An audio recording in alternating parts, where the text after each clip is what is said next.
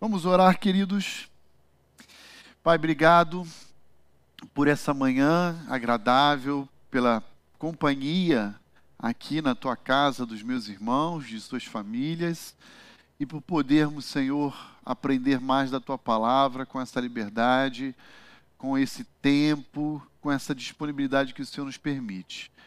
Rogamos por aquelas famílias que estão em viagem, que não estão conosco hoje, algumas podendo acompanhar por meio da transmissão, outros ah, só depois poderão assistir a gravação, mas pedimos que a todos, sem exceção, o Senhor os abençoe, os guarde, os alcance, dando também um tempo de refrigério, de renovo, em que eles possam, Senhor, voltar revigorados depois de um período de férias, de descanso ao nosso convívio. A nós que aqui ficamos, pedimos que o Senhor nos dê também clareza de entendimento, direcionamento, e que o Senhor nos abençoe para que saiamos daqui diferente de como entramos, saiamos daqui renovados também, desafiados, transformados pela tua palavra. Abençoe, Senhor, aqueles que estão ah, sendo alcançados através dessa transmissão ao vivo ou mesmo que serão alcançados através dessa gravação que será disponibilizada. Fica conosco, não permita com que venhamos a falhar aqui em algum momento do nosso estudo juntos, mas que possamos de fato extrair verdades preciosas da tua palavra para o nosso viver diário. Nós te pedimos assim, então, a tua condução e direção e a iluminação do teu espírito em nossas mentes e corações, hoje e sempre. Amém. Muito bem, queridos, sejam muito bem-vindos. Aqueles que estão chegando aí podem pegar o seu lugar, o seu assento. Eu quero apenas dizer que a partir de hoje até iníciozinho de agosto nós temos de volta ao nosso convívio o nosso seminarista Felipe.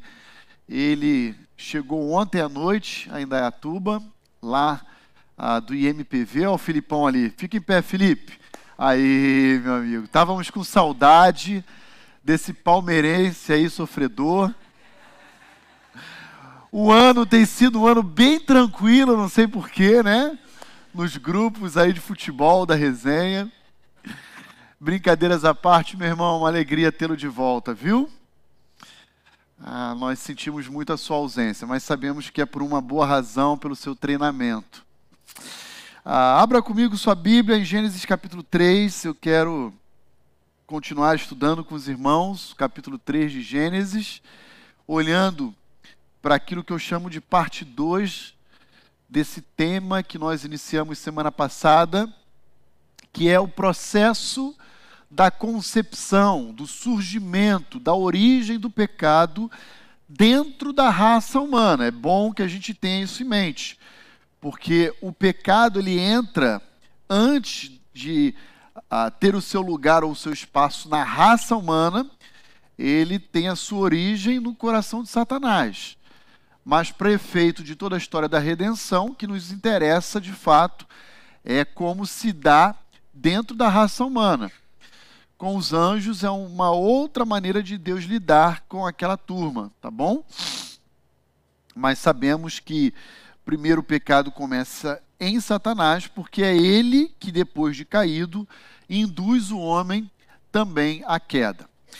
Muito bem, ah, o que, que nós falamos aqui semana passada? Olhamos para o versículo 6 e 7 apenas, e naquela oportunidade eu mencionei para os irmãos que se há uma passagem terrível na Bíblia, é o versículo 6. Gênesis 3, 6. Se eu pudesse, e eu não posso, né? nenhum de nós podemos, mas se pudéssemos retirar da Bíblia um versículo apenas, eu retiraria o versículo 6. Porque sob esse texto, essa passagem, que todas as mazelas da vida humana encontram o seu fundamento. É através dessa tríade que nós chamamos da queda em que Moisés destaca três verbos: ver, tomar e comer. E se essa passagem não tivesse acontecido no tempo e no espaço, toda a raça estaria preservada por Deus, no seu estado inicial de santidade. Mas é porque o pecado entrou no mundo, a partir do versículo 6, que toda injustiça, toda morte, ah, todo mal encontra guarida, encontra o seu fundamento. Eu queria então lembrar os irmãos que aqui estiveram semana passada, ou se não estiveram, poder assumir lá o canal do YouTube, a nossa página e assistir. Aqui eu brinquei com essa tríade, ah, dizendo que as crianças ilustram muito bem essa tríade. Se você tem filhos como eu tive, que já pequenininho entravam em alguma loja e eles queriam ver um elemento um, dentro da loja, uma mercadoria, ah, eles ilustravam bem essa tríade de ver, tomar e comer. Ah, meus filhos falavam, pai, eu posso é, ver aquele brinquedo? Falo, pode. Daqui a pouco ele já estava brincando com aquele avião, assim, no meio da loja. Eu falava, ver você pode, você não pode tomar e comer. Na verdade, não é comer no sentido literal, se apropriar daquilo, né?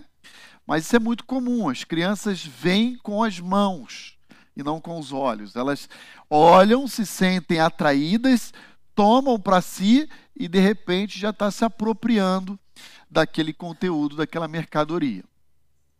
Mas o fato é que, a semelhança de Moisés, Tiago e João ilustram esse procedimento aqui, esse processo da queda, com diferentes palavras. João, por exemplo, vai dizer é, que a queda se resume em três tipos de concupiscências. Concupiscência, desejo, cobiça, são palavras sinônimas para essa tríade. João, em 1 João 2, 14 a 17, vai dizer mais ou menos assim: concupiscência da carne, concupiscência dos olhos e a soberba da vida. E quando a gente faz esse paralelo com Gênesis 3, 6, vendo a mulher que o fruto era bom para se comer, concupiscência da carne, agradável aos olhos, concupiscência dos olhos, e ah, apta para dar entendimento, soberba da vida. Então a gente vê esse fundamento, esse paralelo, ah, lá encontrando eco na carta de João.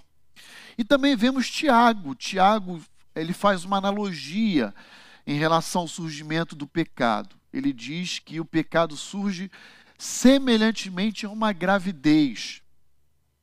Só que essa gravidez não se dá no útero ah, da mulher se dá no coração do ser humano. O pecado, a cobiça, na verdade, ele fecunda o coração humano, lá em Tiago capítulo 1. E ali então, ah, o seu genitor aguarda inoculada em seu coração aquela cobiça que vai geminando, vai crescendo, até dar o momento certo onde aquele bebê chamado pecado ele mata a própria genitora, sua mãe. É assim que Tiago descreve para nós. Todas essas expressões terríveis, mas presentes nas escrituras sagradas. E por último, ainda olhando o versículo 6, nós vimos rapidamente que. Ah, acho que eu botei aqui o slide, eu estou falando sem o slide. Aí, pronto nós vimos que no texto do versículo 6, muito embora nas traduções em língua portuguesa não apareça, está presente essa palavrinha hebraica, imá, que traduzindo seria com ela. E isso é um indicativo textual de onde provavelmente Adão esteve durante todo o período de tentação. A gente costuma uh, ler com atenção o capítulo 3 e se perguntar: onde é que Adão está? Porque a narrativa passa sempre entre serpente e Eva. E onde que poderia estar Adão? A palavrinha aqui, imá, demonstra que Adão esteve o tempo todo com Eva. Então aqui, ó, vatitem, gan, leixá, uh, e deu, também ao marido com ela. E aqui a ideia seria que estava, embora não esteja no original, com ela. Vai erral e comeu. Então a ideia aqui é que ah, Adão provavelmente esteve o tempo inteiro, do início ao fim da tentação, e comungou, compartilhou, é, é, é assumiu a mesma perspectiva de Eva durante a queda. Sendo que Paulo diz que Eva foi enganada, mas Adão não. Ele comeu consciente e de forma abertamente desobediente. Tá bom? Tranquilo, irmãos? Isso falamos versículo 6. Ah, versículo 7, também uma passagem muito interessante que diz assim: Abriram-se então os olhos de ambos e, percebendo que estavam nus, cozeram folhas de figueiras e fizeram cintas para si. E aí a máxima que nós extraímos aqui é que o problema do pecado humano não se resolve com qualquer esforço que a gente possa empreender. Qualquer ação da nossa parte é uma ação paliativa, não resolve o problema. O dano, o prejuízo que nós causamos é infinitamente maior do que o reparo que nós podemos oferecer a esse dano. Aí eu brinquei aqui é, de um Fusquinha, de uma Brasília, que está andando na estrada e falha o freio e pega em cheio uma Lamborghini, uma Ferrari, um Porsche. Ah, você vai falar: olha, infelizmente não tenho seguro, e se tivesse também não cobriria esse dano ao terceiro. Ah, é, um, é uma dívida muito maior daquilo que a gente é capaz é, de honrar. Ah, porém, desde que o pecado entrou no mundo, a nossa tendência, a minha e a sua, é de tentar coser folhas de figueira. A gente não quer se vestir da pele de animal que Deus proveu para nós nós sempre tentamos buscar justificativas, sempre tentamos justificar a nossa salvação com méritos próprios. E essa é uma luta no coração de todo crente. A gente, por exemplo, sabe que a salvação é pela graça, mas quantas vezes a gente, em obediência a Deus, praticando alguma coisa agradável a Deus, a gente não fala no final, puxa, isso demonstra que de fato eu sou salvo. Ó, ó, dando uma forcinha para Deus, né, pela minha salvação. Quantos de nós já não nos ah, pegamos pensando assim, né? Ah, e isso é uma tentativa de cozer folhas de figueira para reparar a nossa vergonha, a nossa culpa. Falamos aqui semana passada, rapidamente, no exemplo tanto de Davi, no típico ah, caso com Batseba, e também lemos duas passagens no primeiro livro de Samuel com Saul, onde ah, Saul ah, não destrói os amalequitas, se apropria do rei Agag e dos despojos de guerra, e quando confrontado, ele diz: Ah, o povo decidiu preservar para oferecer ao Senhor uma mentira terrível. E quando a gente é confrontado, como Samuel confrontou Saul, e como Deus graciosamente confronta Adão, a nossa tendência é elaborar narrativas mentirosas para tentar diminuir ou suavizar o impacto ah, da gravidade dos nossos pecados, desdobramentos dele. Tá bom? Paramos aqui, eu quero convidar agora você a olhar comigo os versículos 8 a 11, porque hoje vai ser essa passagem objeto do nosso tempo de estudo aqui. Sempre lembrando que os irmãos têm liberdade de levantar a mão, o pessoal da transmissão escrever aí, para que a gente interaja com a sua dúvida ou a sua consideração também. Tá bom? Pastor Levi continua de férias, ore por ele na próxima semana ele retorna. Ele pegou 15 dias de férias. Versículos 8 a 11 diz assim: Quando ouviram a voz do Senhor Deus, que andava no jardim pela viração do dia, esconderam-se da presença do Senhor Deus, o homem e sua mulher, por entre as árvores do jardim. E chamou o Senhor Deus ao homem e lhe perguntou: Onde estás? Ele respondeu: Ouvi a tua voz no jardim, e porque estava nu, tive medo e me escondi. Perguntou-lhe Deus: Quem te fez saber que estavas nu? Comeste da árvore que te ordenei que não comesses? E vamos parar por aqui para ver se a gente consegue chegar até essa parte final aí hoje, tá bom? Semana que vem a gente continua do 12, se assim Deus permitir. Olha lá comigo o versículo 8 e a máxima que nós extraímos dessa passagem. Quando ouviram, ouviram no plural, eles, eles quem? Adão e Eva, ok? Quando eles ouviram a voz do Senhor Deus, que andava no jardim pela viração do dia. Então, o que, que nós temos aqui? Ah, já falamos, eu só quero aqui apenas identificar, não vou entrar nesse mérito, mas já falamos que há dependendo da opção hermenêutica do intérprete, é, duas maneiras de compreender o versículo 8. Ou como sendo uma teofania, Deus assumindo uma forma humana temporariamente para ir ao encontro de Adão na viração do dia, ou um antropomorfismo, uma maneira de Moisés aproximar aquele fato histórico através de uma linguagem humana atribuída a Deus.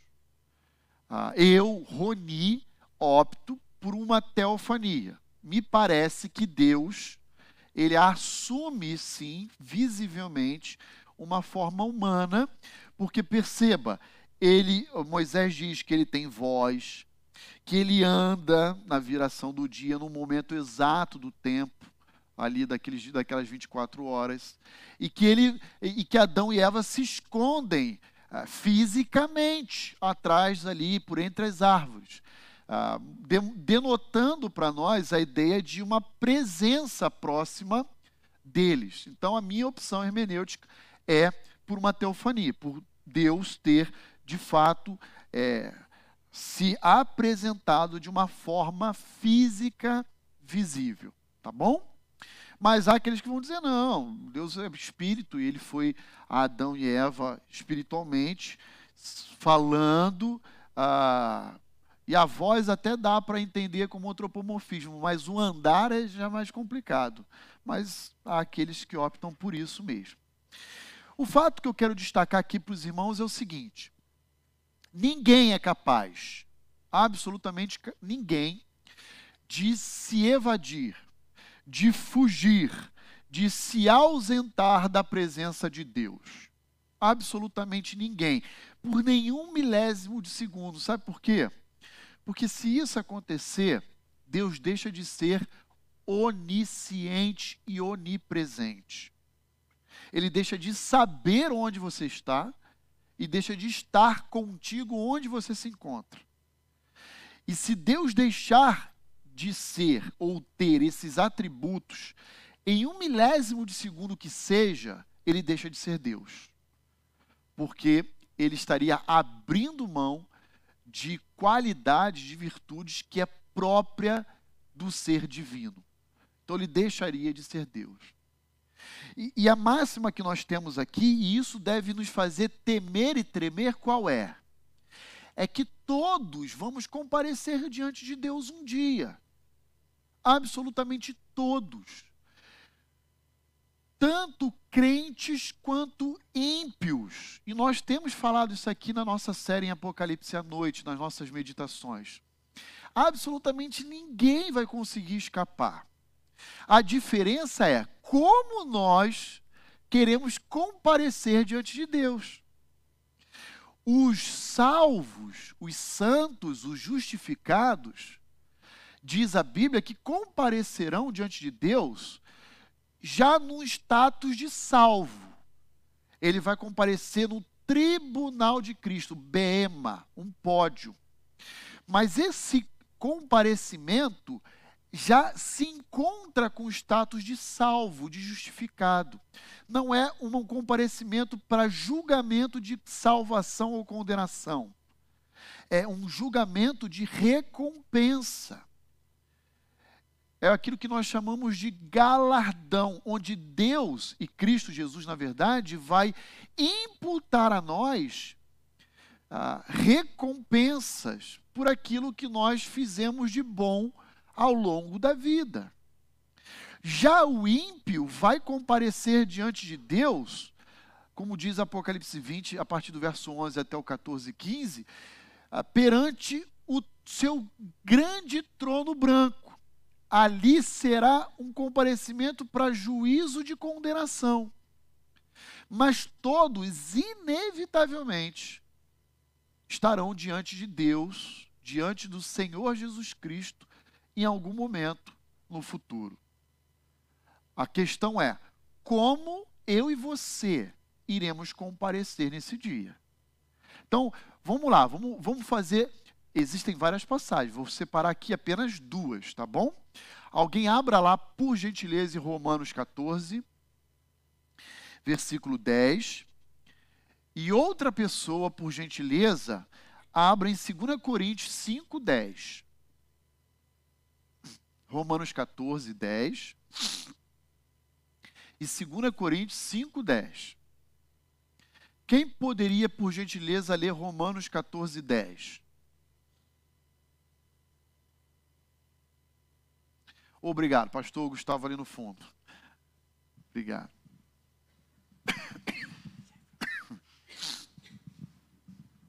Vejamos aí o que diz o texto de Romanos 14, 10, pensando no comparecimento diante do tribunal de Cristo dos salvos, apenas nesse momento.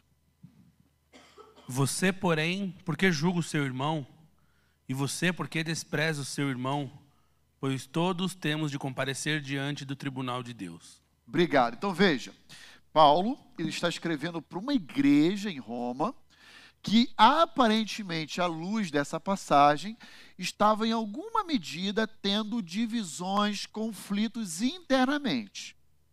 E ele está falando assim: ó, por que, que você está desprezando? Por que, que você está com uma atitude altiva, julgando o seu irmão? Ah, veja, não é julgando o pecado, é por uma divergência de opinião se achando superior ao outro. Esse é o problema. Pecado, a Bíblia fala para a gente julgar mesmo.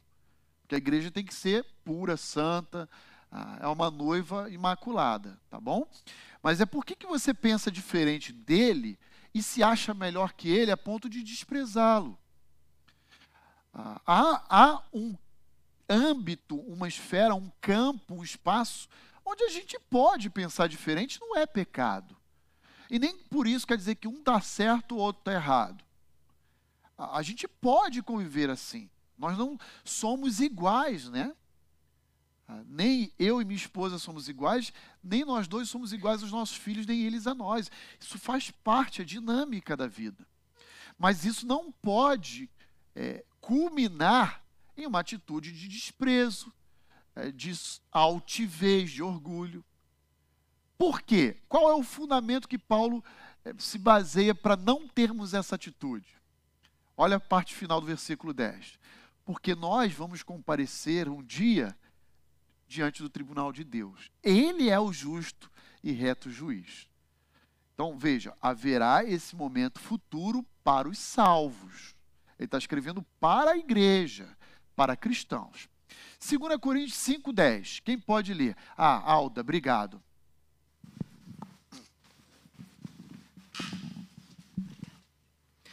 Porque todos devemos comparecer ante o tribunal de Cristo, para que cada um receba segundo o que tiver feito no meio do corpo, ou bem ou mal. Muito obrigado, Aldinha. Então veja aí, ó. Todos nós vamos receber de Deus, na verdade, o tribunal de Cristo, então de Jesus, para ser específico, né? A segunda pessoa da Trindade, que também é Deus. O que, que a gente vai receber dele? O que, que diz o texto? Todo bem ou todo mal. Ah, então, o que, que nós podemos aguardar? A, a, a gente já está salvo, a gente já vai morar eternamente com Ele no céu. Mas vai haver um período de purificação, que eu gosto de chamar, que é quando Ele vai provar as nossas ações ao longo da vida. E Ele vai nos recompensar pelos atos de justiça que praticamos, mas Ele também vai o quê? Ah, puxar a orelha. Vai puxar a orelha. E ele vai falar assim, ó, por que que Roni, né? Ah, você teve aquela oportunidade, você se omitiu. Ou por que que você se excedeu?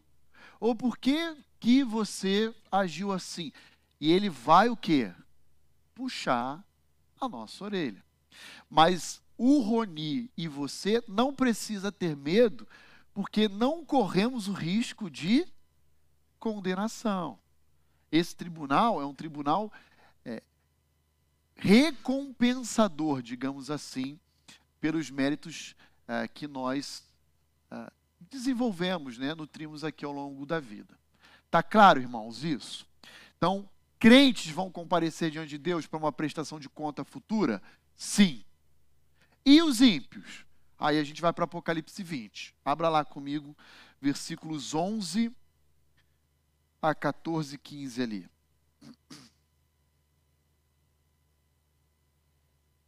De Apocalipse, capítulo 20. Olha lá.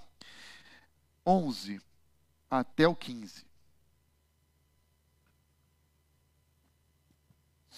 Vi um grande trono branco e aquele que nele se assenta, de cuja presença fugiram a terra e o céu. Esse julgamento aqui, ele já está falando claramente que vai acontecer ah, na nossa régua cronológica, embora a aula aqui não seja de Apocalipse, depois do milênio, quando céu e terra fugiram, ou seja, essa realidade que nós conhecemos já passou. Segunda de Pedro 3 diz que ela vai terminar em fogo. Ah, isso vai acontecer lá na frente. Não se achou lugar para eles, para o céu e para a terra. Vi também os mortos. Agora ele vai dizer é, quem são esses mortos, qualificando os ímpios aqui nessa passagem. Por isso que a gente sabe que não é crente salvo, aqui é ímpio. Ele vai falar os grandes e os pequenos, provavelmente uma referência a poderosos, a pessoas proeminentes e a pessoas simples de toda a história, postos em pé diante do trono. Então se abriram livros. Ainda outro livro, o livro da vida, foi aberto.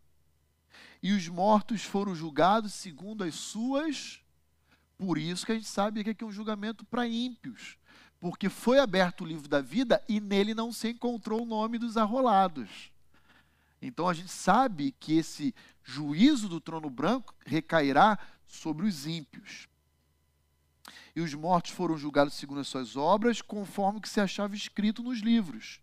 Deu mar os mortos que nele estavam, a morte e o além entregaram os mortos que nele havia, ou seja, é, a morte e o além é a, o inferno, Hades, os sepulcros, todos estão devolvendo a presença de Deus, de Cristo, a, a alma né, desses indivíduos. É, versículo 13. E foram julgados um por um, segundo as suas obras. Então a morte e o inferno foram lançados para dentro do lago de fogo. Esta é a segunda morte, o lago de fogo. E se alguém não foi achado inscrito no livro da vida, esse foi lançado para dentro do lago de fogo. Então veja, esse será o julgamento que vai atingir todos os homens, desde Adão até a consumação dos séculos, mas que se encontram debaixo da ira de Deus. Então são ímpios. Ok? Então veja: se de um lado a gente tem crentes santos que vão comparecer diante do tribunal de Cristo, do outro lado, por sua vez, existem os ímpios que vão comparecer diante do trono branco. Por isso, a grande lição que eu quero extrair aqui com os irmãos é: Não dá para brincar de esconde-esconde com Deus. Não dá para. Vamos cantar a musiquinha? Ah. Adão ah, é, é, é até, eu diria assim, ingênuo, infantil a atitude que ele teve com Eva. Mas foi a que teve. Foi a primeira atitude que passou na cabeça dele. Ele tentou fazer o quê? Se esconder. E não adianta. Quando chega a hora da prestação de conta, eu costumo dizer assim, ó, a gente pode fazer dívida, mas uma hora o boleto chega. E, e, se você não pagar, você vai ser protestado. Então, é, que todos nós, sem exceção, tenhamos consciência. E, e isso é, faça com que o nosso coração seja sempre é, reformado pelas Escrituras, seja sempre é, influenciado, mergulhado, encharcado por ela. Tá bom, irmãos? Tudo bem? Tá claro que todo mundo então vai comparecer? Bacana. Então volta comigo Gênesis 3:8. Vamos voltar para lá porque tem mais lições aí preciosas. Quando ouviram a voz do Senhor Deus que andava na viração do dia, no jardim, esconderam-se da presença do Senhor Deus. Ah, uma das ações que o homem caído tem, e ela passou a ser natural depois da queda, é a fuga de Deus. Gravem isso. Quando o pecado entrou na raça humana, todos nós tentamos nos esconder a semelhança de Adão e Eva. E há diferentes maneiras de você perceber essa tentativa de se esconder, de se ocultar. Ah, não sei quantos já tiveram oportunidade de querer convidar um vizinho, um colega de trabalho, um amigo, e essa pessoa sempre dá alguma desculpa para não ir na igreja. Já aconteceu isso contigo? Comigo também. E, e, e assim, ela não quer, gente. Ela, ela, quer, como Adão e Eva, fugir, se esconder. Ela não quer ser exposta. Aí um domingo a pessoa dá uma desculpa, no outro dá uma outra, no terceiro uma terceira. E você fica lá persuadindo a pessoa e fala: "Não, mas vamos lá na igreja com a gente". E sempre tem uma desculpa. Ah, tem alguns cristãos que vão dizer até assim, eu já ouvi, alguns compartilharem comigo, pastor, o diabo é terrível ele ele ele está impedindo, a gente vê mesmo que ele está se levantando para ele não pisar na igreja. Não é o diabo não, irmão. É o coração mesmo da pessoa que quer se esconder.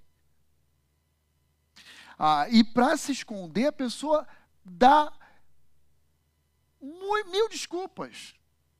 E todas elas fajutas. E às vezes, aparentemente, com ar de, de verdadeiras. Ah, deixa eu contar uma experiência que aconteceu comigo anos atrás. Quando eu cheguei aqui, praticamente sete anos atrás, uma família estava vindo frequentar a igreja.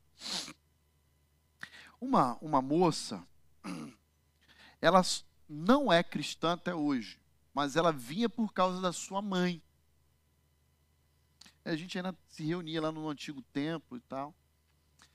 E, e e eu sempre passava ali no final, antes da pandemia, acabava o culto, eu cumprimentava as pessoas à porta. Não sei, os mais antigos se lembram disso. Depois veio a pandemia, por uma medida sanitária, a gente evitou cumprimentar tal, para não, não transmitir o vírus e tal. Depois a igreja cresceu, mudamos de salão, já parou tudo mesmo. Mas, enfim, é, eu cumprimentava essa moça, esboçava um sorriso, transmitia a ela a alegria de tê-la aqui conosco no culto e tudo mais. Até que um belo domingo ela sumiu da igreja. Não voltou mais até hoje. E eu procurei aquela mãe e falei: oh, Mãe, o que, que houve com a sua filha? Ela falou: Ah, pastor, ela estava muito chateada contigo. Aí eu: Hã? Comigo? Aí ela, é, pastor, ó, ela não quer nem te ver pintado. Eu falei, meu Deus, eu sou um, um fabricante de inimigo natural, né? Aí eu, eu disse, mas o que, que houve? Me deu a oportunidade de eu me retratar com ela, pedir perdão, entender o que está acontecendo. Não, pastor, ela não quer nem ver o senhor. É assim, ó. Lembra que há dois domingos atrás, três, o senhor pregou tal texto? Eu falei, sim. Então, o senhor falou que o papel que Deus estabeleceu na família era que o homem liderasse e a mulher o auxiliasse. Isso a ofendeu terrivelmente. E ela não quer ver o senhor pintado, porque ela não admite se submeter ao marido. Falei, ah, entendi. Está tentando fazer o quê? Se esconder entre as árvores. Né? Mais uma tentativa de se esconder entre as árvores. Uma outra experiência que eu tive, e por favor não me compreendam mal, mas numa outra mensagem, outro tempo totalmente distinto, eu estava falando sobre família e disse que ah, casamento é uma união indissolúvel, que o que Deus uniu não separe o homem. E no, na série que nós pregamos em Malaquias, eu disse que Deus repudiava o divórcio. Eu disse não, né? Eu só li. É o texto bíblico. E aí um, uma pessoa me abordou e falou para mim, um homem, olha, é, o senhor foi desrespeitoso.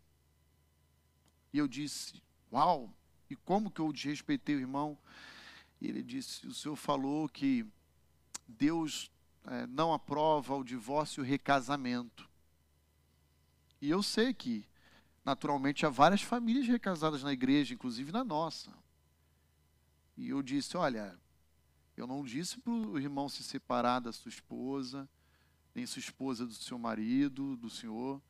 Eu só disse qual é o ideal de Deus, o que Deus idealizou lá desde o Éden. Não, mas isso me ofendeu. Então, ah, para algumas pessoas, é, essa tentativa de se esconder entre as árvores, elas permanecem mesmo depois de redimidas.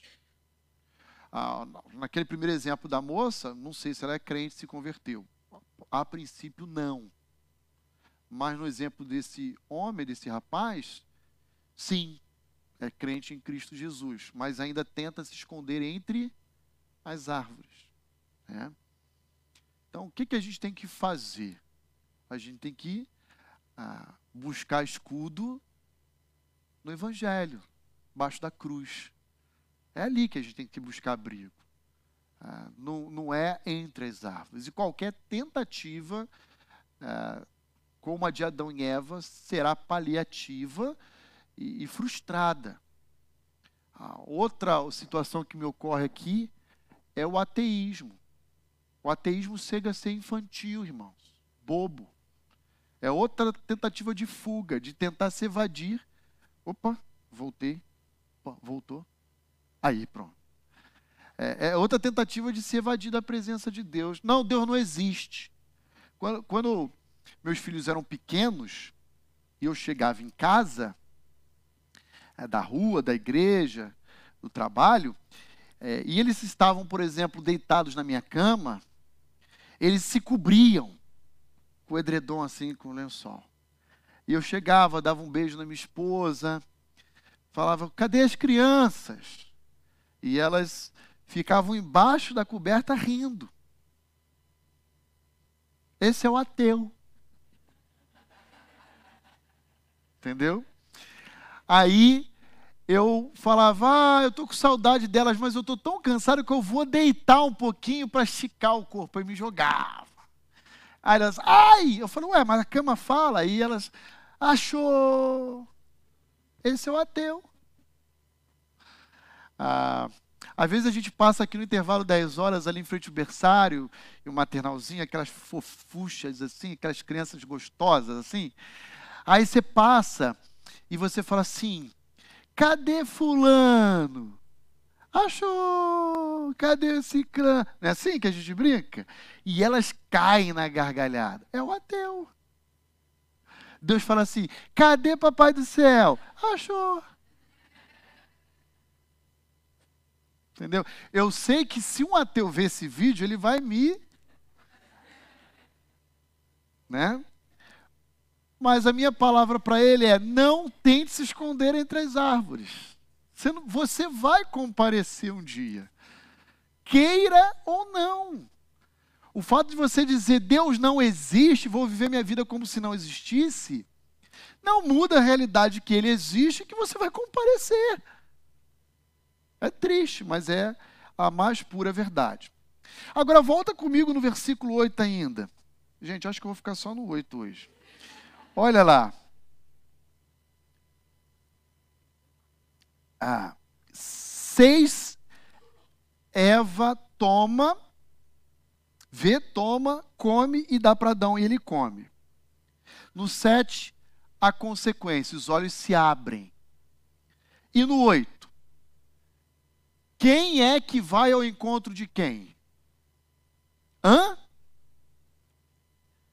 Deus vai ao encontro de quem? Do homem. Lembre-se que quem tem sempre na história da redenção a iniciativa de promover o relacionamento é Deus com o homem. Eu e você não temos essa capacidade por si só. Sabe quando nós passamos a desejar a Deus? Quando antes desse desejo existir, o Espírito de Deus regenera o nosso coração.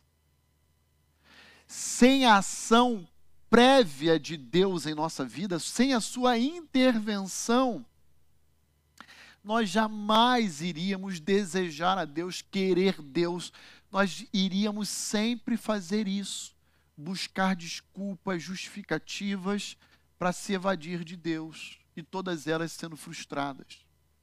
Então, gravem isso, irmãos. Sempre é Deus quem tem a iniciativa.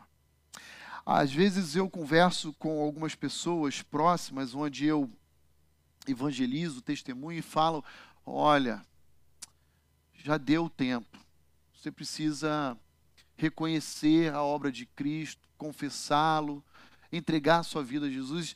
E, e às vezes a pessoa diz assim para mim assim: "Não, pastor, ainda não é o momento. Quem sabe eh, quando eu tiver velho, quem sabe quando eu já tiver vivido a minha vida inteira, esbanjado ela nos meus prazeres, aí eu, aí eu acho que eu vou, eu vou, vou seguir Jesus. O que essa pessoa não entende, que ela não é capaz, entende o que eu estou dizendo? De desejar Jesus. É que ao longo da vida, Jesus vai ofertando a ela convites. E o que se espera é que ela abra o seu coração e responda positivamente a oferta e o convite do Evangelho.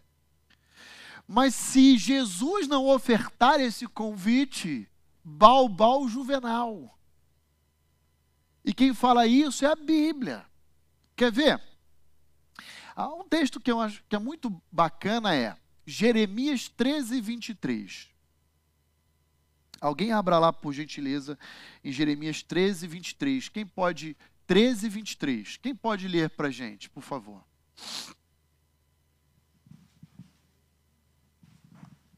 Obrigado. Pode o etíope mudar a sua pele ou o leopardo as suas pintas?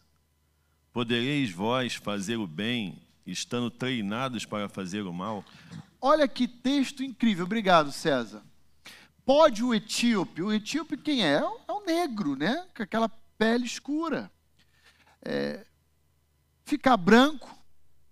Vamos traduzir aqui, parafrasear o texto bíblico. Resposta: não. Até que o Michael Jackson tentou, não conseguiu, né? E pode o leopardo que também tem estampado na sua pele, é, mudar a cor? Resposta: não. Então, como que vocês estão considerando a possibilidade de quererem fazer o bem se vocês estão acostumados ou escravizados, condicionados a fazerem o mal? Duro isso, né? Outra passagem, Romanos 3. Alguém abra lá, versículos 10 a 12. Romanos 3. Quem pode ler para nós, por gentileza? De 10 a 12. Que é uma citação de um salmo. Carlão, obrigado, Carlão. Como está escrito, não há justo, nenhum sequer. Não há quem entenda, não há quem busque a Deus, todos se, extravi se extraviaram. Alguma se fizeram inúteis. Não há quem faça o bem, não há nenhum sequer. Obrigado, Carlão. Veja aí, ó. Não há nenhum justo, pastor. Nenhum. Nem aquele meu vizinho que é honesto, generoso, trabalhador, pai de família. Não. Poxa, pastor, então se ele morrer, ele vai para o inferno? Sim. E por que, que ele vai para o inferno se ele é honesto, trabalhador? Porque ele se esconde de Deus. Porque ele foge. Em vez de buscar abrigo embaixo da cruz. Porque ele tem aversão a Deus. E não importa se o comportamento, a conduta dele aparentemente é algo aceitável, aprovável pela convenção humana. Não há um justo sequer. Não há quem busque a Deus. Não há quem faça o bem. Gente, isso aqui é seríssimo. Isso aqui é seríssimo. A gente poderia para Isaías mostrar que ah, os bons atos dos judeus eram equiparados a trapos de imundície. Não há nada bom em nós depois da queda. Entenda isso. Não se sinta ofendido. Você é pior do que os outros pensam e falam. Acredite nisso. Às vezes a gente olha um, um fantástico, um telejornal e fala assim: puxa, como é que aquele casal Nardoni ah, jogou uma criança lá de não sei quanto andar e matou, lembra? Você é igualzinho a ele. A eles, né? E eles são igualzinhos, sabe a quem? A Adão e Eva. O que, que nos faz ser diferentes então? Cristo e a presença do Espírito dele em nossas vidas. É só isso. Não subestime a sua capacidade de fuga e de se esconder. Não subestime a sua capacidade de mal. E, então, quando eu olho para o versículo 8, o que eu vejo é Deus saindo em busca do homem que se tornou alguém alienado, alguém ah, que quer se esconder dele e que quer reparar o seu problema cozendo folhas de figueira e não vai conseguir. E aí, então, antes da gente sair para o intervalo, eu quero ler três passagens com os irmãos. Ah, então vamos lá. Que demonstram que a iniciativa do nosso relacionamento com Deus sempre é de Deus nunca é nossa. Até quando a gente peca, é Deus que vem ao nosso encontro para nos reconciliar com Ele. Olha só isso, hein? Ah, primeiro texto, 1 João 4,19. 1 João 4, 19. Quem pode ler para nós? Sônia Camarão, obrigado. 1 João 4, 19.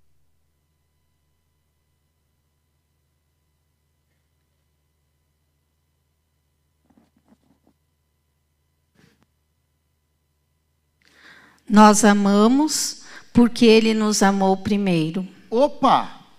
Então, por que que eu sou capacitado a amar? Porque nós encontramos todo o fundamento dessa manifestação em Cristo.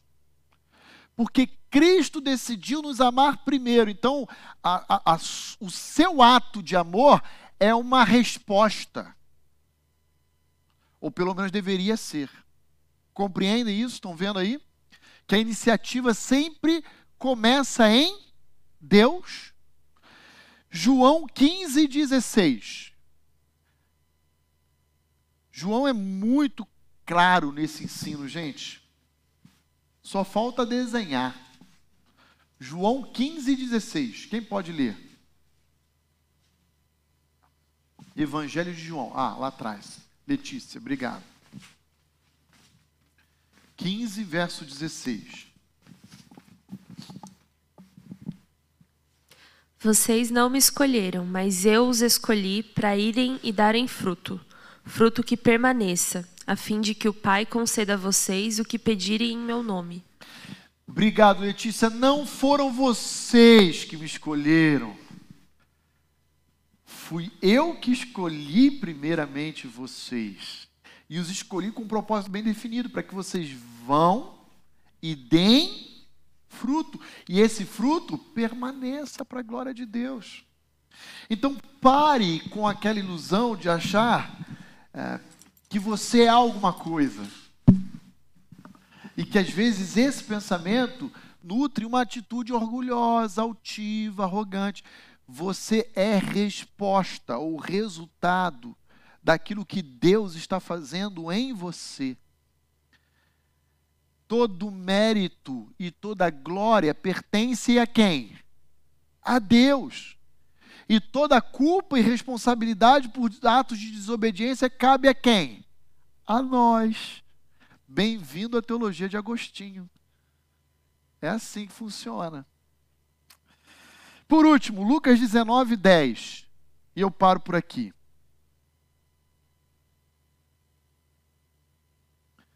Para a gente caminhar no versículo 9. Olha quantas lições preciosas, gente, no versículo 8. Percebem isso? Renan, obrigado, querido. Porque o filho do homem veio buscar e salvar o perdido. Sabe o que, que você foi resgatado? Porque alguém teve iniciativa de vir ao seu encontro. Percebem isso? Sem Jesus, nós estaríamos falidos, fracassados. Por isso que a nossa vida deve ser uma vida de adoração, como nós vamos ouvir hoje à noite, em Apocalipse capítulo 5. Por isso que a nossa vida deve ser uma vida de devoção. Porque Ele nos amou primeiro, Ele nos resgatou, Ele veio a esse mundo nos buscar. Gente, isso é incrível. Isso é incrível. Por último, para a gente poder fazer o nosso intervalo, antes de irmos para o versículo 9, eu entendi tudo isso, pastor. Eu entendi que o homem em queda quer fuga de Deus, prefere se esconder entre as árvores. Eu entendi que é Deus quem tem a iniciativa no relacionamento com o homem, nunca é o homem em relação a Deus. Mas como eu devo agir? Eu devo buscar resposta na cruz. E aí eu quero então, antes de irmos para o intervalo, lembrar você desse hino incrível que eu quero declamar, não vou cantar, não vou me arriscar. Mas é o hino 293 do Inário para o Culto Cristão.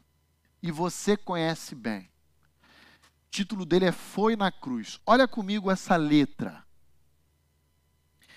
Foi na cruz, foi na cruz, onde um dia eu vi o meu pecado castigado em Jesus. Isso é uma verdade teológica incrível, porque às vezes a gente pensa que o fato de sermos perdoados significa que o nosso pecado não foi punido. Não. Ele foi punido. Só que não em nós. Recaiu em Cristo na cruz. Meu pecado castigado em Jesus. Foi ali no Gólgota, pela fé, que os meus olhos eu abri, e eu agora me alegro em Sua luz. eu ouvia falar dessa graça sem par, incomparável, que do céu trouxe o nosso Jesus. Ele veio buscar e salvar o que havia se perdido lá do céu. Mas eu surdo me fiz, converter-me não quis, preferi me esconder entre as árvores e cozer folhas de figueira. Ao Senhor que por mim morreu na cruz mas um dia eu senti meus pecados e vi sobre mim o castigo da lei. Quando isso? Até o meu encontro com Cristo. Até eu me encontrar com Cristo, a ira dele estava direcionada sobre mim. Em Jesus me escondi. Seu perdão recebi. E refúgio seguro nele achei. Sai, Adão e Eva, dentre as árvores. Vá para debaixo da cruz. Ó, oh, que grande prazer inundou o meu ser, quando tudo a Jesus confiei. Vida eterna ele me deu, e um lar lá no céu, onde sempre com Cristo habitarei. Amém, irmãos? Quer presente maior do que isso? Isso é incrível. Então, para sairmos para o intervalo, a minha palavra a você é Pare de se apoiar, às vezes, na sua própria força, no seu próprio entendimento. E descanse na certeza do Senhor que tem cuidado da sua vida, que tem escrito a sua história com letras de amor, de graça, de misericórdia, que te assegura de uma vida eterna e de um lar com Ele no céu. Ah, lá no fundo, Paulinha? É, então estou enxergando aqui meu, meu olho marejado, mas estou conseguindo enxergar ainda. Eu prometo que vai ser rápido. Tranquilo, é... Paulinha. Você tem todo o tempo. Não, então tá bom. Vamos ficar aqui. É... Eu só queria. A minha Bíblia tem um comentário aqui que eu achei bem interessante, que fala assim que a voz do Senhor, ela sempre foi uma grata voz para Adão e Eva, e agora ela é uma terrível voz por causa do, do seu pecado. Não era mais uma voz, é, não é que a voz do Senhor tenha mudado, pois a mesma não muda. Era, assim, é, era a mesma voz que eles tinham ouvido desde a criação, uma voz doce. Ele não tinha mudado. Quem mudou foi Adão e Eva. Eu fico é bem interessante a gente pontuar que Deus ele não muda, né?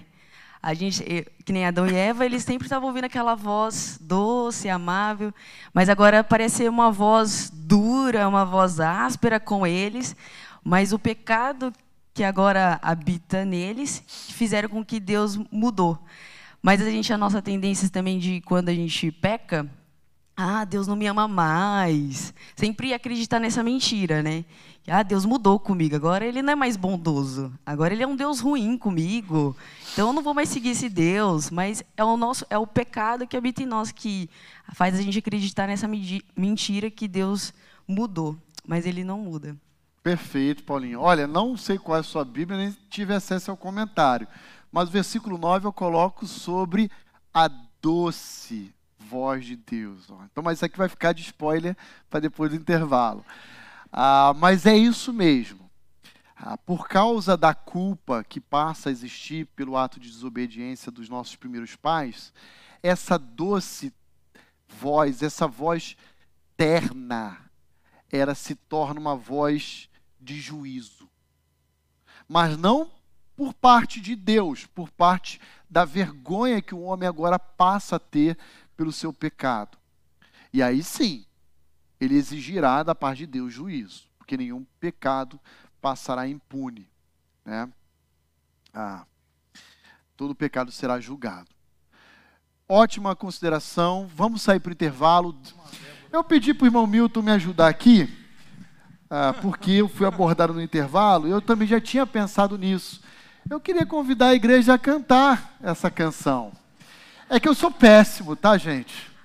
Eu não me arrisco a, sem instrumental, sem nada, cantar o hino, a capela, eu vou passar vergonha. Mas o irmão Milton, conhecedor, ele, irmão Luiz Selavim, outros aí, já tem a nota certa e ele vai nos ajudar na condição desse cântico. Vamos ficar em pé só para acordar? Misericórdia, né?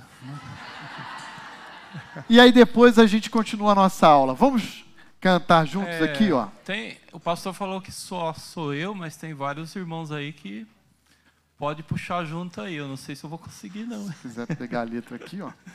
É, sabe, eu vou chamar uma voz feminina aqui para ajudar eu. Pode ser a Andréia ou a Débora, elas abaixaram a cabeça ali. É, Pode vir. Pega o microfone aí, irmão. Aí, Isso, muito bem. Isso aí. Vamos fazer um. Vai Eu tive a ficar- impressão que é só o pessoal mais velho, demais, né? Das hein? antigas. Nada. E no, e no versículo 9, mais alto, né? tem outro hino também que a gente pode cantar que vai dar certo com o versículo 9. Débora, Vocês viram que já tem até hino aqui pro verso 9, eu não botei. Aí depois não vai falar que a, a série de Gênesis demora 10 anos, hein? Vamos lá?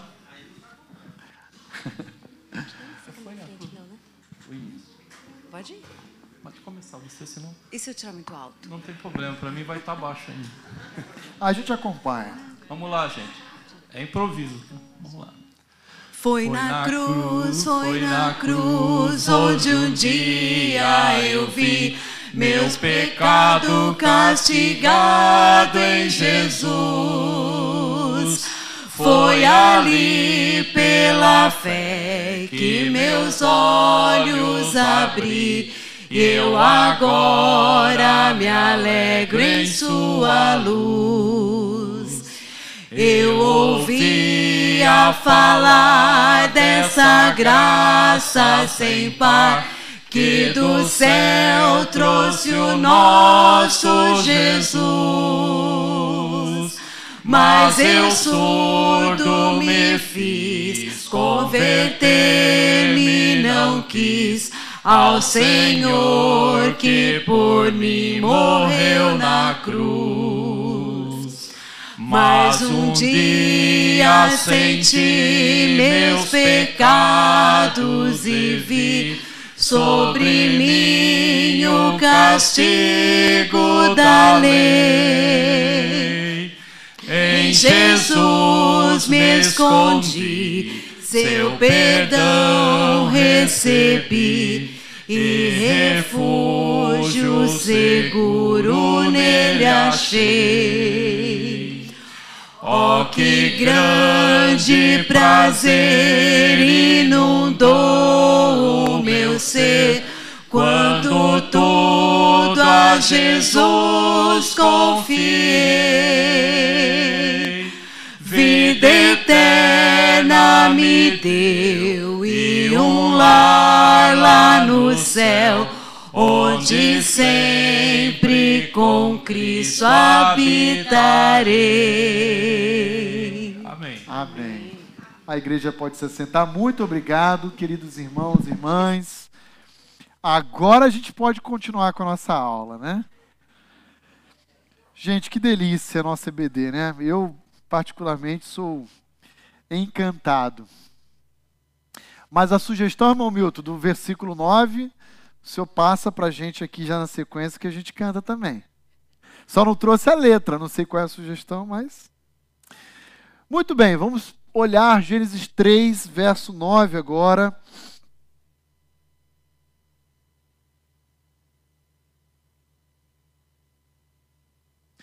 Vai comigo lá rapidamente e veja o que está aí embutido no versículo 9. E chamou o Senhor Deus ao homem e lhe perguntou: Onde estás? E eu queria, eu coloquei aqui como máxima desse verso, né? É a doce e estratégica pedagogia de Deus ou divina. Ah, e por que, que eu coloquei como doce e estratégica pedagogia de Deus? Quando a gente olha o versículo 9, nós vemos Deus fazendo uma pergunta a Adão: Onde estás? Será que Deus não sabia? Ou será que isso fazia parte daquilo que Deus desejaria ensinar a Adão e Eva após a queda? O que, vocês acham?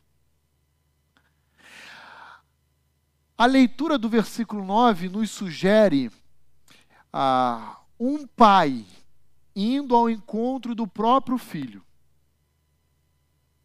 Normalmente, quando a gente sai da igreja, eu e minha família, e a gente senta à mesa para almoçar, eu e minha esposa, televisão desligada, a mesa com as crianças, a gente tem aquele tempo, e a gente fala assim: e aí, como foi de manhã lá na sua aula de EBD? E aí eles começam a dizer. São perguntas estratégicas, porque algumas vezes nós colhemos como resposta dos nossos filhos assim, a, a, principalmente o menino da casa, não vou revelar o nome por uma questão ética, mas ele fala assim, ah, ah foi, foi. Aí a Gigi, a Gigi fala, Roni, foi sobre Esdras e Neemias. Aí a gente já pesca que ele não prestou atenção coisa nenhuma. Aí a gente já faz outra pergunta na sequência. Cara, você por acaso prestou atenção na aula? A gente é bem mais direto, né? incisivo. E a gente vai ver que no versículo 10 e 11 é isso que acontece também com Deus e Adão. E por que, que a gente faz esse tipo de pergunta? Porque a gente quer provocar no nosso filho confissões. Entenderam? Confissão. Ah, por vezes, quando eu era garoto, e às vezes não entendia algum determinado conteúdo da minha aula lá na escola, ah, que eu estudava lá no Rio de Janeiro, meus pais perguntavam: a professora não ensinou isso para você? E aí, às vezes, a gente tinha que dizer, principalmente eu, né? Além do meu irmão. Então, é que nesse dia eu matei aula. Como assim você matou aula? Não, é porque o primeiro tempo a professora faltou. Aí não tinha professor. Aí a gente saiu para jogar bola. Aí quando a gente olhou o horário, já estava no quarto tempo de aula, a gente decidiu voltar para casa. Matou a aula. E os pais nem, nem sabiam, né? Eu estou na roça, porque hoje minha mãe está aqui comigo, então ela está descobrindo tudo hoje. Né? Quando na minha época ainda tinha o fliperama. Ia para o boteco, ficar lá no fliperama lá. Enfim. Street Fighter, Mortal Kombat e tudo mais. Né? Mas é, é, aquela doce voz, aquela voz terna, né? aquela ternura de Deus. Adão, onde estás? Né? Que agora para Adão já soa, embora, como disse a Paulinha no comentário da Bíblia dela lá, fosse a mesma voz, já soa como sendo uma voz de reprovação. Por quê? Porque eles tinham acabado de desobedecer. Agora olha lá o versículo 9. De novo, tem uma uma chave hermenêutica nessa passagem, um, uma palavrinha estratégica nela. Os dois haviam se escondido os dois haviam cozido folhas de figueira. Mas como é que diz o versículo 9? Chamou o Senhor Deus um homem. Um homem. Eram os dois que estavam fugindo. Mas Deus chamou quem? Adão. Isso tem algo a nos ensinar. E que algo é esse? Que a responsabilidade primária é do homem, gente. E aqui, ó, para tudo e presta atenção no que eu vou dizer para você. E eu digo isso para mim também, antes de falar para a igreja. Essa responsabilidade é nossa, homens, de mentorear a nossa esposa, pastorear os nossos filhos, de cuidar espiritualmente da nossa família. Para com aquela desculpinha esfarrapada de que você está o dia inteiro fora trabalhando, você está preocupado, que tem demandas. Eu entendo que sua esposa possa, às vezes, por estar mais em casa e na companhia dos seus filhos, fazer o devocional com eles, cuidar melhor deles. Mas a responsabilidade é nossa, queira você ou não. E lembra, primeiro tópico da nossa aula de hoje: quem vai prestar contas? Todos nós. Só que as nossas esposas não vão prestar contas da, da parte que cabe aos seus maridos. Ok? E nós, maridos, iremos prestar conta de todo bem e todo mal. Então, se você não conduz a sua casa, não cuida do coração da sua esposa, é omisso com seus filhos, para com isso agora. Isso aqui é um apelo que eu faço a você. Para com isso, para com essa negligência enquanto ainda dá tempo. Sabe por quê? Filhos crescem, batam, batem as asas e vão embora. E passou. Não tem mais como voltar atrás.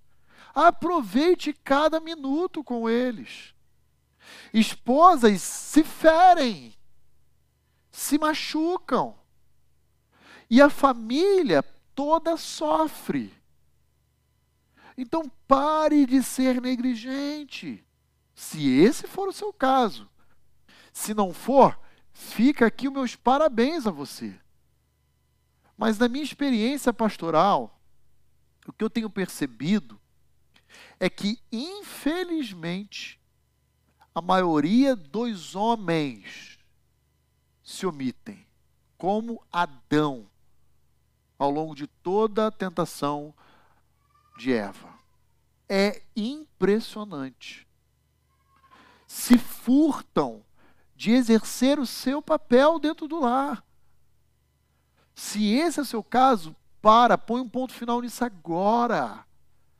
Seja o marido presente ao lado da esposa que conduza o seu lar de forma segura, guiado como líder servo, não como líder tirano que trata a sua esposa, como 1 de Pedro 3,7, com dignidade, como sendo a parte mais frágil do lar. Que zela espiritualmente pelo relacionamento da sua família com Deus, que cuida, que investe tempo, que ora, intercede pelos seus filhos, que pastoreia os seus filhos. Aqui temos lições preciosíssimas olhando para o versículo 9, porque a primeira lição é como você, como pai, aborda o seu filho quando ele te desobedece? Será que você aborda o seu filho com é, raiva, ira, nervoso? Porque eu não vejo Deus fazendo isso no versículo 9. Eu vejo Deus agindo, como disse a Paulinha lá na sua nota de comentário, da mesma forma como ele fazia antes da queda. E chamou o Senhor Deus ao homem e lhe perguntou: Onde estás? Não vejo Deus alterando o tom de voz, gritando, esperneando, batendo na mesa, dizendo: é assim que vai ser comigo, que aqui quem manda sou eu. Se você, pai, precisa dizer isso aos seus filhos, é porque você não tem autoridade mesmo. E não vai ter dessa forma. Então pensem comigo um pouquinho no versículo 9 nesse sentido. E, e, no momento em que você for abordar os seus filhos para correção, aí virou classe de criação de filhos de novo, né? Ah, aborde com essa ternura, mas ao mesmo tempo com firmeza.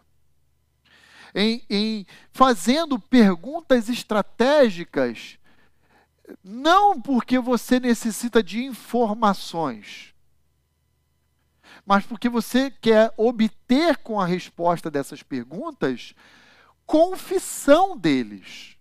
É isso que Deus está fazendo. É, o homem pecou, Deus sabe, ele vai ao encontro do homem. E ele vai não querendo buscar informações, porque Deus sabe de todas as coisas, mas direcionando nessa abordagem para que o homem perceba que ele falhou e a própria resposta dele seja uma confissão. Ah, se você olhar comigo o versículo 11, olha lá. Quem te fez saber que estavas nu? Comeste da árvore que te ordenei que não comeste. Deus insiste. Isso é, é o próximo slide. Deus insiste com o ser humano querendo que ele então confesse, faça isso com seu filho.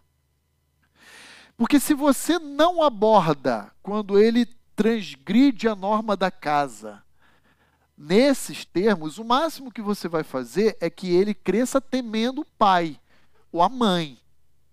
Mas se você orienta a abordagem corretiva do seu filho nesses termos, você vai fazer com que ele seja inculcado que todas as vezes que ele transgride a orientação dos pais, na verdade ele está transgredindo quem? A orientação de Deus. Então você está conduzindo ele nesses termos para que ele cresça temendo a Deus. Olha, filho, ó, você está dizendo tal coisa para mim e eu vou acreditar em você. Mas lembre-se, de Deus você não consegue enganar. Então, Deus está vendo seu coração. Deus está conhecendo as suas motivações, o que você está fazendo. Cuidado. Cuidado. Porque o trato com seu pai é de uma forma, com Deus é outra. Então não brinque com Deus. Deus é amor, Deus é eterno, Deus é doce, mas Ele é justo. E se ele tiver que apertar o seu cinto, ele vai apertar. Ah, outro ponto e uma lição preciosa que a gente percebe no versículo 9 é que Deus nunca aborda os seus em tons acusativos. Quem que faz esse papel? Quem? O capeta. Porque o diabo significa acusador. Satanás é o nosso adversário, é o nosso inimigo declarado. Então, ele sim faz esse papel. Ele é o acusador dos nossos irmãos, Apocalipse 12, 9. Lembra que a gente já leu? Ele está dia e noite diante de Deus, acusando Raul, o Anderson, o Daniel, o Roni, pá, pá, pá, pá, como ele fez com Jó. Então, há muitas lições preciosas que a gente extrai do versículo 9. E eu aqui já mencionei umas três. Primeiro, maridos. A responsabilidade são a, a responsabilidade é nossa. De pastorear e cuidar do coração das nossas esposas, mas também dos nossos filhos. Se você não ora com a tua esposa, se você não lê a Bíblia com a tua esposa, se você não tem tempo devocional com seus filhos, você está falhando. Mas não é só isso também. É se você não é alguém presente, se você não é alguém que lidera, que conduz, você está falhando. E aqui o meu apelo a você é: mude de atitude agora. Deus está te chamando para essa mudança, te dando essa oportunidade. Mude. E sob qual fundamento? porque todos compareceremos diante de Deus um dia. E como é que você quer apresentar a sua esposa a Deus e os seus filhos? ela toda descabelada, suja, ou bonitinha, limpinha, apresentável. É assim. Mesma coisa em relação aos nossos filhos. Ok? Então, isso é extremamente importante. Não podemos falhar. Em relação à criação de filhos, outra aplicação. Não aborde irado. Aborde com essa ah, firmeza mesclada com ternura ou docilidade e oriente essa abordagem de uma forma intencional, estratégica, visando provocar a confissão do seu pecado. Isso tudo vai auxiliar você no seu relacionamento com o seu lar. Está claro isso, irmãos? Faz sentido? Estão entendendo o que eu estou dizendo? Isso é muito importante. E por último, ah, pastor, mas o meu marido sabe de tudo isso. Ó, eu tenho um marido que é crente, tenho um marido que é temente a Deus, mas não adianta, pastor. Você fala com ele, parece estar falando para uma porta. Ele sabe que tem que ler a Bíblia comigo, tem que orar, sabe que tem que cuidar dos filhos, ter o devocional, ele sabe que ele tem que liderar, mas ele deixa, se omite, deixa tudo comigo. O que, que eu faço? Então vamos lá. Primeiro lugar, ora. Porque o único que é capaz de operar transformação no coração do ser humano é Deus. Segundo lugar, busque ajuda. Como? Conversando com ele, sugerindo uma caminhada em termos de discipulado com outro homem. Alguém que ele tenha maior proximidade, afinidade e que possa influenciar ele com o evangelho. Terceiro lugar, chame o seu pastor, sua liderança. Peça ajuda, socorro. Ó, oh, pastor, Ó, já tentei, ele não quer, já indiquei fulano, ele não quer, ele continua pisando na bola. Fala com o seu pastor ou os seus pastores. Só não fica de braço cruzado. Porque adiar uma intervenção necessária, indispensável, é fomentar a disfuncionalidade no lar. Então, só não cruza o braço por favor, um apelo pastoral a você. Tá bom? Tudo bem? Claro? Então vamos lá, tem mais sete minutos, eu vou dar uma corridinha aqui para a gente poder chegar nos versos 10 e 11. Olha lá comigo os versículos 10 e 11. Ele, Adão, respondeu: Ouvi a tua voz no jardim. E porque estava nu, tive medo e me. Então, o versículo 10 diz respeito à primeira parte dessa máxima, a fuga do homem. O versículo 11 diz respeito à segunda parte, que é a persistência de Deus na busca do homem. Olha o versículo 11. Perguntou-lhe Deus, olha como Deus insiste. Versículo 9: Onde estás? Versículo 11: Quem te fez saber que estavas nu? Comeste da árvore que te ordenei que não comesses? Agora veja, se você for comigo lá em Gênesis 2, 25, o último versículo do capítulo anterior, olha como é que termina o capítulo 2. Ora, um e outro, Adão e Eva, o homem e sua mulher estavam nus e não sentiam vergonha. Agora, olha o versículo 10 do capítulo 3. Ouvi a tua voz no jardim e porque estava nu, tive medo e me escondi. Aconteceu alguma coisa. Sim ou não? Porque lá, em Gênesis 2, antes da queda, eles olhavam com naturalidade. E agora em Gênesis 3, 10, a nudez passou a gerar vergonha, culpa, que culminou em medo e fuga. Então agora a outra expressão da tríade da queda que a gente falou na aula passada sobre ver, tomar e comer, agora se tornou nudez, medo e fuga. Aquilo que era natural, familiar, comum, se tornou uma evidência de culpa. E essa culpa nutriu medo no coração de ambos. Pastor, o que é culpa? Você já parou para pensar nisso? Ah, culpa é o peso na consciência. Alguns diriam, né? Não, culpa é quando a gente age de uma forma contrária àquela verdade estabelecida.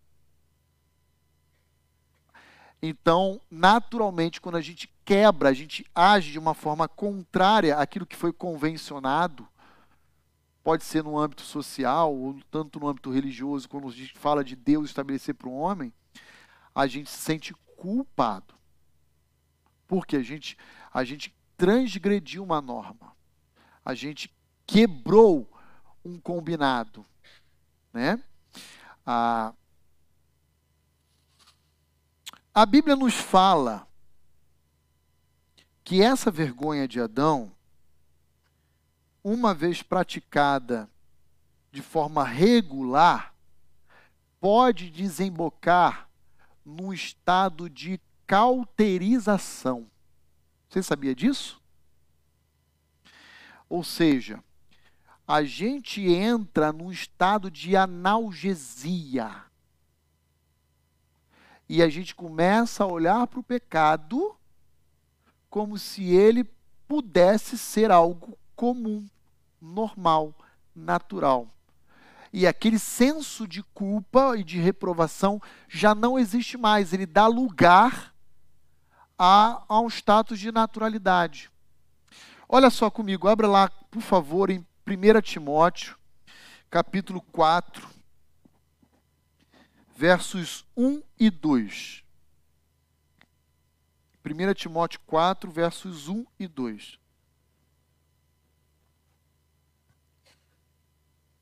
Quem poderia ler para nós? Sônia. Ah, desculpa. O próximo eu vou pedir então para. Foi Joyce, né? Joyce, deixa aberto aí em Romanos 2, por favor. Que é o próximo texto que eu vou, vou mencionar.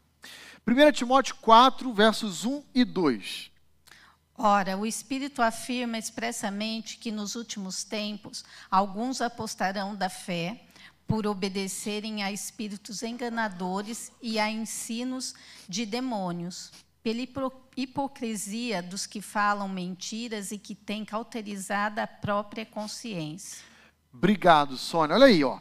Tem cauterizada a própria consciência. Há indivíduos que passam a acreditar na mentira, como se fosse verdade. E aí eles acreditam, e aí eles pregam, professam, declaram, influenciam muitos outros. E quem está por trás de tudo isso é Satanás, que é o pai da mentira. Mas esses indivíduos, eles apostatam da sua fé, eles abandonam, eles deixam de lado a ortodoxia, a verdade de Deus, abraçam a mentira para si, começam a acreditar nela, prega, proclama, espalha, difunde e morre, inclusive, por elas.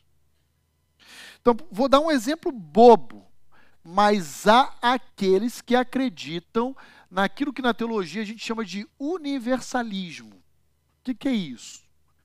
É a crença de que no fim de todas as coisas todo mundo vai ser salvo que a salvação é universal. Ela atinge a todos, independentemente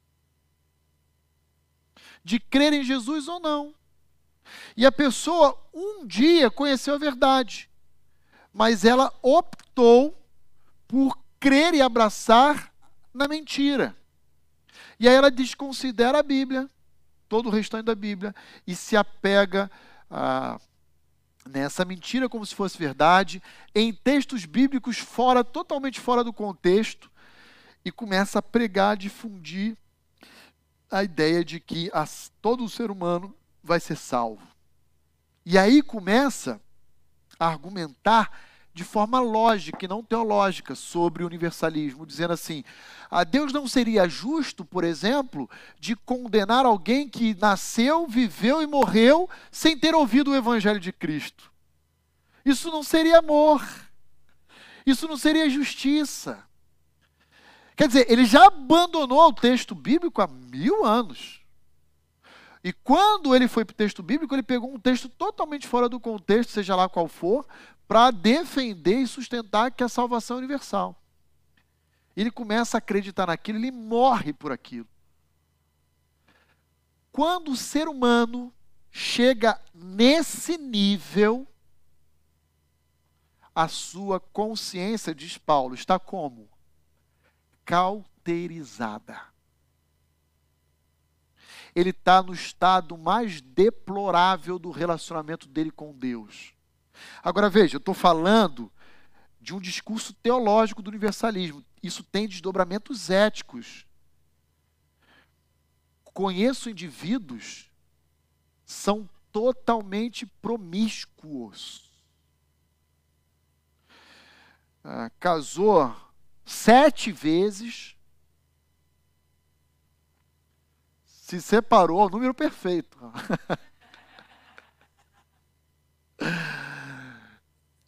Hoje vive só e cada semana com uma mulher. E você pode conversar com indivíduos dessa natureza, desse naipe, ele vai dizer assim: não tem nada demais. Normal, segue o jogo mentes cauterizadas. E o que falar de crentes que mentem com uma frequência como se falasse a verdade?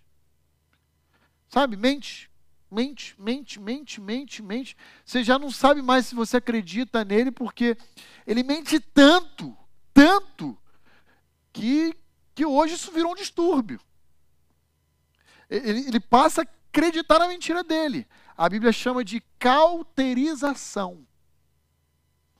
Ele começa a ver com naturalidade o pecado da mentira. E ele passa a nortear a vida dele, a viver dessa forma. Pastor, mas e para aqueles que não conhecem o Evangelho? Aí eu vou pedir que a Joyce leia, por favor, Romanos 2, 14 e 15. E eu paro a nossa aula por aqui, já deu 11 horas. Quando, pois, os gentios que não têm lei procedem por natureza de conformidade com a lei, não tendo lei, servem eles de lei para si mesmos.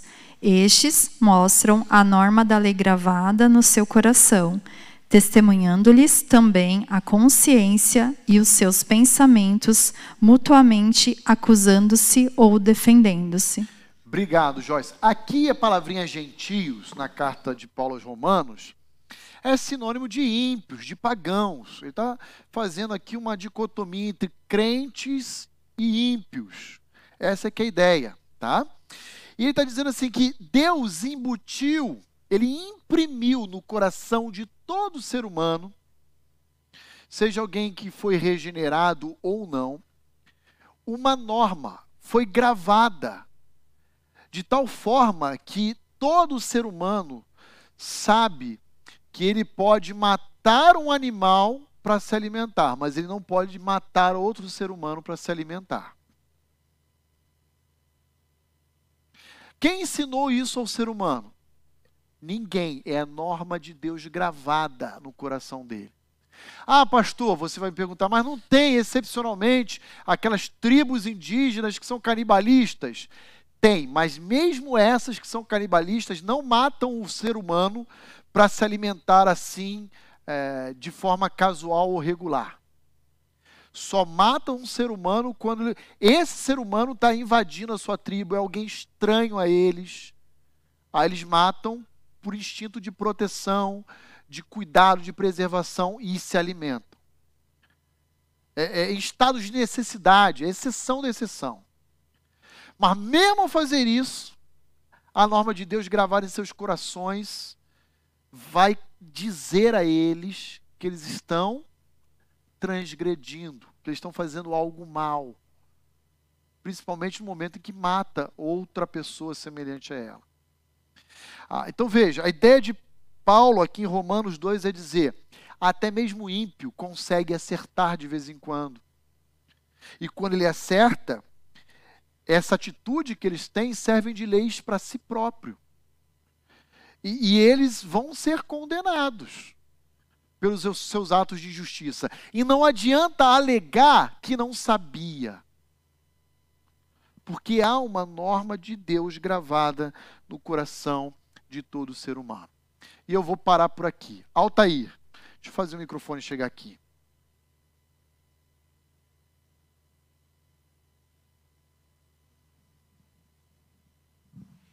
Pastor, isso, isso é tão importante a gente ressaltar essa questão da, é, da lei que já está estabelecida no nosso coração.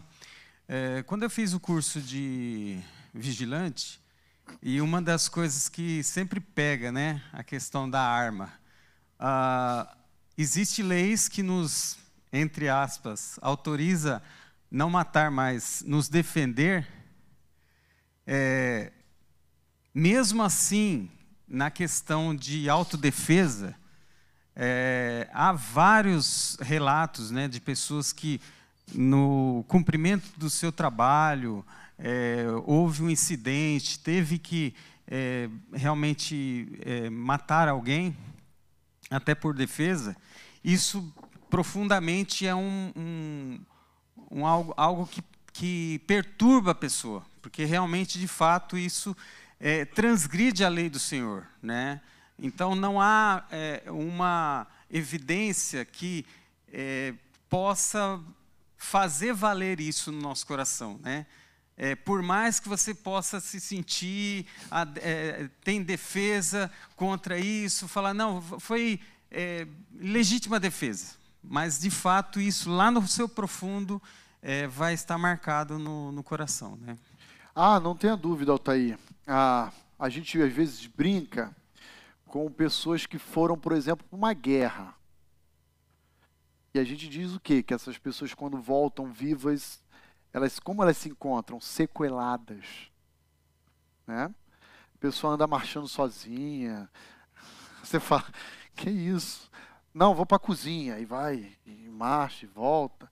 Elas estão sequeladas, porque é, é, é, elas entram no estado de choque porque não é natural. E eu posso dizer aqui, ó, tenho aqui no fundo aqui à minha esquerda o Luciano, que é policial.